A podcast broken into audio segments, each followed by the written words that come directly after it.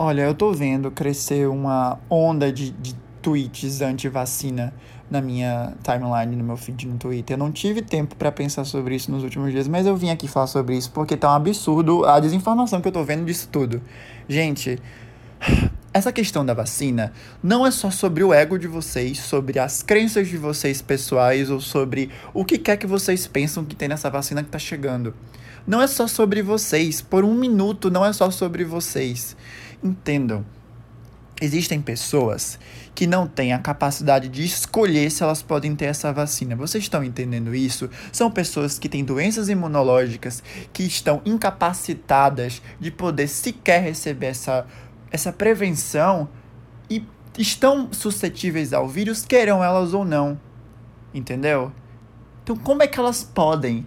Como é que elas podem se proteger? Elas só podem se proteger porque existem pessoas ao seu redor, existe todo um contingente de pessoas que podem ter esse direito de escolha e podem escolher se vacinar. E se elas se escolhem se vacinar, estão se protegendo e protegendo essas pessoas que não podem. Por quê? Porque está todo mundo ao redor delas vacinados, elas não vão pegar porque não vão ter contato com a porra do vírus. Vocês não estão entendendo? É simplesmente uma questão de proteção, uma questão de empatia. Simples mente empatia.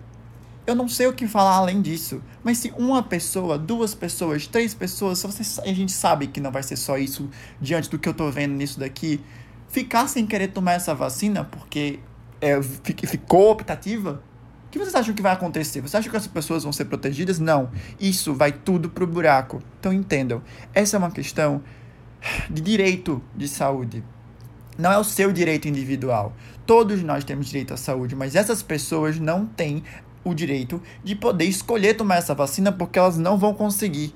Então a gente está aqui para proteger e garantir esse direito delas.